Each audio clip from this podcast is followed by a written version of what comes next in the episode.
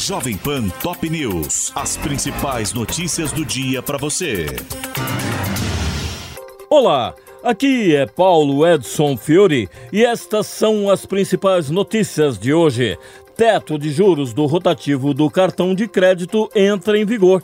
Dívidas em atraso compostas por valores que entraram neste sistema de financiamento a partir de hoje não poderão mais exceder o dobro do montante original. Lula sanciona LDO com déficit zero e recorde de 4 bilhões e 900 milhões de reais para o fundo eleitoral. O presidente vetou, no entanto, trecho que obrigava o pagamento de emendas impositivas em até 30 dias após a divulgação das propostas, afirmando que a medida atingiria diretamente a gestão da execução orçamentária e financeira. Gleisi Hoffmann reage a queixas de Fernando Haddad ao PT e critica o ministro por antecipar debates sobre a reeleição de Lula. A presidente da sigla negou que haja oposição ao ministro, disse que é tradição e direito do partido fazer alertas sobre a política econômica e classificou a discussão sobre a sucessão presidencial como extemporânea. Alexandre de Moraes nega novo pedido de liberdade a Silvinei Vasques. A defesa alegou que o ex-diretor-geral da PRF não oferece riscos às investigações por se encontrar aposentado e elencou problemas de saúde, mas o ministro do STF afirmou que os requisitos para prisão preventiva continuam presentes.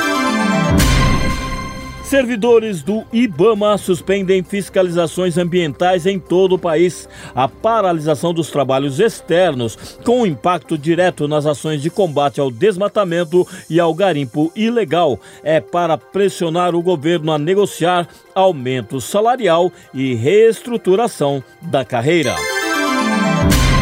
Buscas por helicóptero que desapareceu com quatro ocupantes entra no terceiro dia no litoral norte de São Paulo.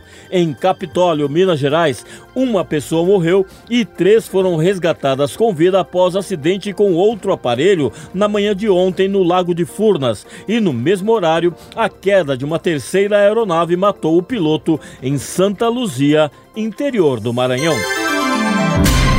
Comando da PM do Rio confirma início de operações do BOP com câmeras nos uniformes no próximo dia 8. Já em São Paulo, o governador Tarcísio de Freitas afirmou que os equipamentos não são eficazes em dar segurança aos cidadãos e indicou que não deve investir mais recursos no sistema. Israel mata número 2 do Hamas e mais cinco pessoas no Líbano. Saleh al-Arouri foi atingido por um bombardeio com drones no primeiro ataque israelense na capital Beirute. E o Hezbollah emitiu comunicado afirmando que o assassinato não ficará impune.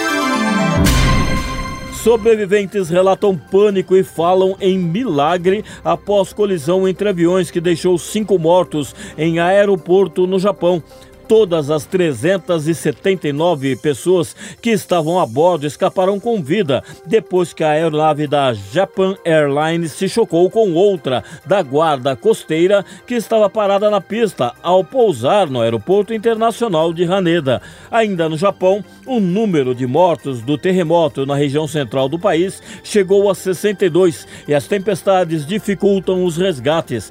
Sob riscos de deslizamentos de terras, equipes de busca buscas lutam para encontrar vítimas com vida nos escombros de prédios que desabaram na península de Noto, a mais atingida pelo sismo. Primeira reitora negra de Harvard renuncia após declarações sobre antissemitismo e denúncias de plágio. Com seis meses de mandato, Claudine Gay publicou carta no site da universidade afirmando que, após conversas com colegas, havia ficado claro ser do interesse da instituição que ela deixasse o cargo. Estados Unidos criticam ministros israelenses que incitam palestinos a deixar Gaza e colonos judeus a ocupar o enclave. Em comunicado, o porta-voz do Departamento de Estado, Matthew Miller, disse que a retórica expressada em declarações recentes é incendiária e irresponsável.